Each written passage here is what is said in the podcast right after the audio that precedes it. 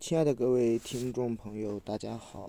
那么，距离上次我们录制这个金枝呢，已经过去好久了。我们今天再来继续读一下它的前言。上期节目呢，这个录音效果不是很好，那么希望大家能够有所包容，啊，给大家抱个歉。那么上一期节目我们是读到这个弗雷泽呢，他在《金枝》这本著作中对巫师做了比较详细的分析，其中许多的论断呢，至今是仍被这个人类学或者是宗教学界的这个专家他们所引用的。弗雷泽认为，这种相信人可以利用外在力量为自己造福的巫术信仰和巫术活动，它早于宗教，因为宗教的基础。啊，是在于相信存在着某种自然的力量，这种力量能够随意的改变自然的进程。人们为了要达到自己的目的，需要取悦于这种超自然的力量。那么，巫术作为一种世界观念的体系和行为体系原则呢，正好与此相反。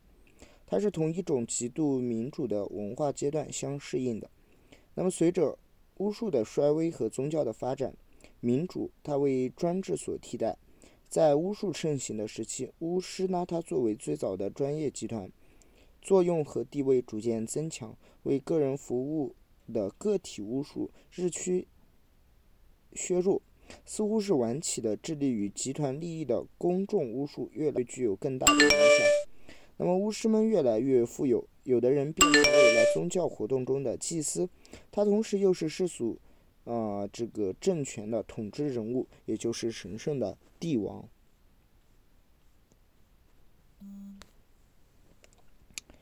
弗雷泽同时还认为，随着人类社会的发展，巫术它的虚妄无能，啊，那经过了很长的这个过程以后，才会渐渐的被一些智力较为发达的人所看破。宗教也渐渐的将取代啊这个巫术，巫师也就逐渐。会让位于祭司和牧师，可以说帝王的世系最早，它是由扮演巫师角色开始的。先是从事巫术活动，渐次的就转为完成祭司的祈祷和贡献牺牲的职能。当时的人们还认为，神也同自己一样，啊，这个人自己一样，神和人呢没有绝对的差别，只要是比集团中的其他成员更为优异的人，便可以在他们生前死后升格为成神。那么这一类的造神活动呢，自然是多见于巫术时代向宗教时代过渡的这种漫长的历史阶段。在这样一种相信神是以人的形象啊出现的社会信仰中，唯有帝王他最能够坐收渔人之利，从而成为被人们朝拜的崇拜的对象。即巫师与祭司，还有帝王与医生，当然是很自然的事。这就是弗雷泽在这本书前十六章。当中对问题前的啊这个问题所做的一部分回答。然而，还需要说明的是，为什么这位祭司不仅被称为王，而且还要被称为森林之王呢？因为在原始社会中，常常是把树木看作神的，因为它是帝王神人的体现。在这种树神的崇拜中，巫术信仰和万物有灵的观念逐渐融为一体。树木崇拜呢，不仅见于野蛮的民族，而且在欧洲农村的许多仪式中也有遗迹可循。这些树被认为是灵魂的长期的或者是临时性的一种住所。圣树的灵魂对于五谷丰登、人畜兴旺，它是颇具影响的。这些树神有时也会以男人或者女人、女人的形象出现，因为它代表了树神的这种神圣人物。他们的一言一行，他们的整个生命都会对植物生长产生极大的巫术影响。欧洲的若干民族在春季常常表演有人扮演的植物神的结婚活动，希望能够借此来产生一种巫术力量，使得庄稼丰产，啊，这个生畜兴旺。这种现今已经成为狂欢节游艺。节目的活动在远古时代原来是关于树神或植物神结合的具有巫术力量的这种模拟活动。弗雷泽便认为，植物崇拜，特别是橡树的崇拜，曾经存在于包括像希腊人、罗马人在内的所有欧洲民族当中。他们最高的神曾经就是啊这个橡树神和雨神。每一个男性神，他都有一位女性神作为伴侣。每年在这些神的祭所当中，都要举行男女神的婚配仪式，有时还通过神像，有时就通过活人来表现。那么内米湖畔的这个圣地，它也是不例外的。弗雷泽通过对比的这种结论以后，他便认为狄安娜女神和她的同伴维尔比厄斯，她都是。橡树神，那么内米的这个内米这个地方的森林之王，他不仅是侍奉，嗯，这个伟大的橡树神的祭司，而且还是橡树神的化身。他通过婚配形式与橡树的女神结为伴侣。弗里泽认为，古老的橡树神崇拜一直流行在这个内米一带。后来，由于历史变革的风暴呢，才使得宗教的中心逐效应逐渐由内米移到了罗马。啊，再由森林迁入到了城市。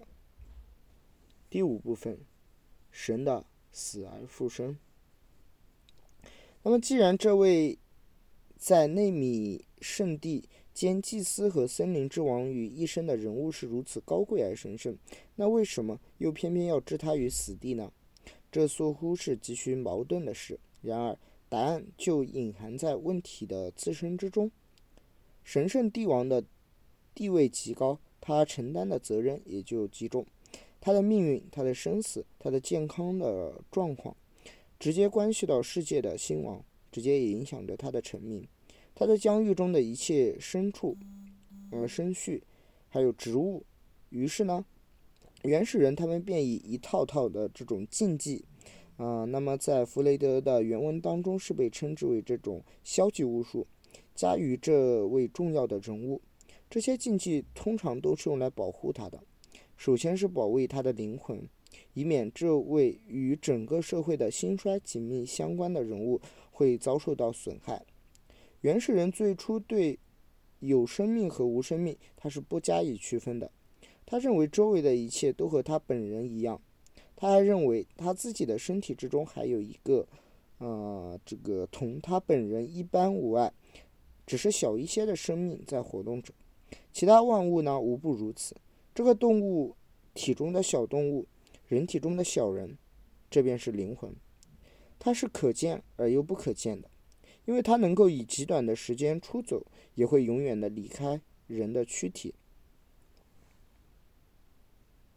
那么等到有一天，它离开了以后不再回来，那么，啊，人或者说这个动物，它就会永远的，啊。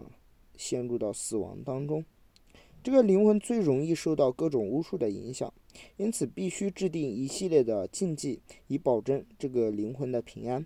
弗雷泽广泛的搜集资料，他将禁忌分为四类：第一是行为禁忌，二是人的禁忌，三物的禁忌，四语言方面的禁忌。他同时也通过了大量的案例来说明，这些禁忌绝无任何科学依据可言。那么，既然一般人他都要背弃不测，那么帝王之躯啊，他就需如此了吗？啊，因为他比一般人更为不同。一方面，因为他有着神圣的巫术力量，所以要千方百计啊与周围的世界隔离开来，免得他滥施他的这种魔力。另一方面呢，又要把他保护好，以免这位半人半神的生物会受到损害，因为他的健康。啊，乃至世界万物的繁荣，它都是有着很紧密的关系的。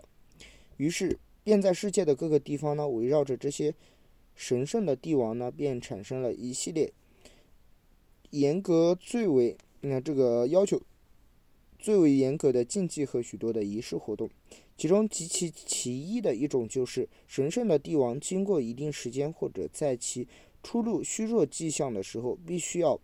被迫受死，那么这是为什么呢？因为他虽然是个半神半人的存在，但却与常人一样，他是血肉之躯，所以他也会生病，也会衰老。唯有当他尚且年年轻健康之际呢，神圣的灵魂及其啊他的这种牵制呢啊，他才会牵制到这个更为健康的躯体之中，从而也才能够保证这位这个灵魂的平安和。康泰。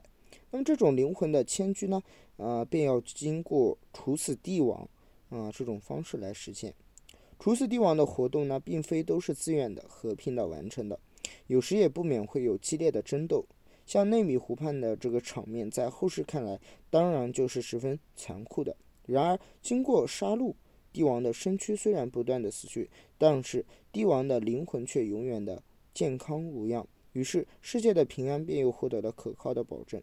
久而久之，掌握了这种权柄的帝王们，便开始不情愿让灵魂离开他们的肉体，哪怕他已经是虚弱的一个躯体了。于是，便想出了一个找替身的办法。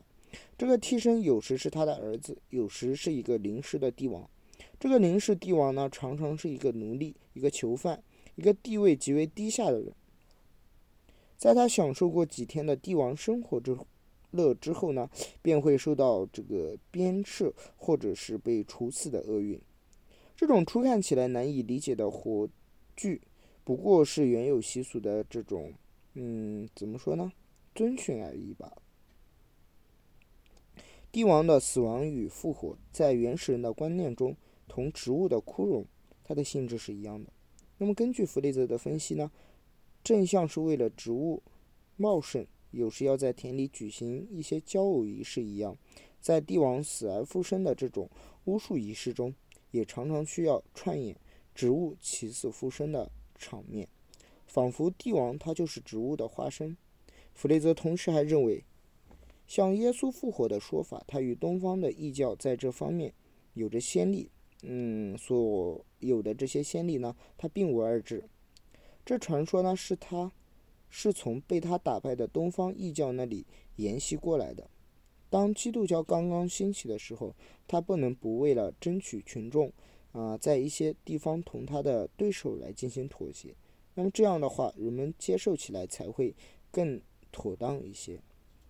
弗雷泽还在后来的第十七章至五十九章啊这几部分当中呢，援引了世界各大洲许多民族的实际材料，用以说明为什么一个个想担任森林之王的逃奴，必须首先要杀死原有的森林之王啊这种行为的背后的原因。那么至此为止，他也就圆满的回答了他所提出的第一个问题。好的，今天我们就读到这里，下一次我们就来读这个第六部分篝火、体外灵魂和他相关的一些这个弗雷泽的分析。好的，感谢大家的收听。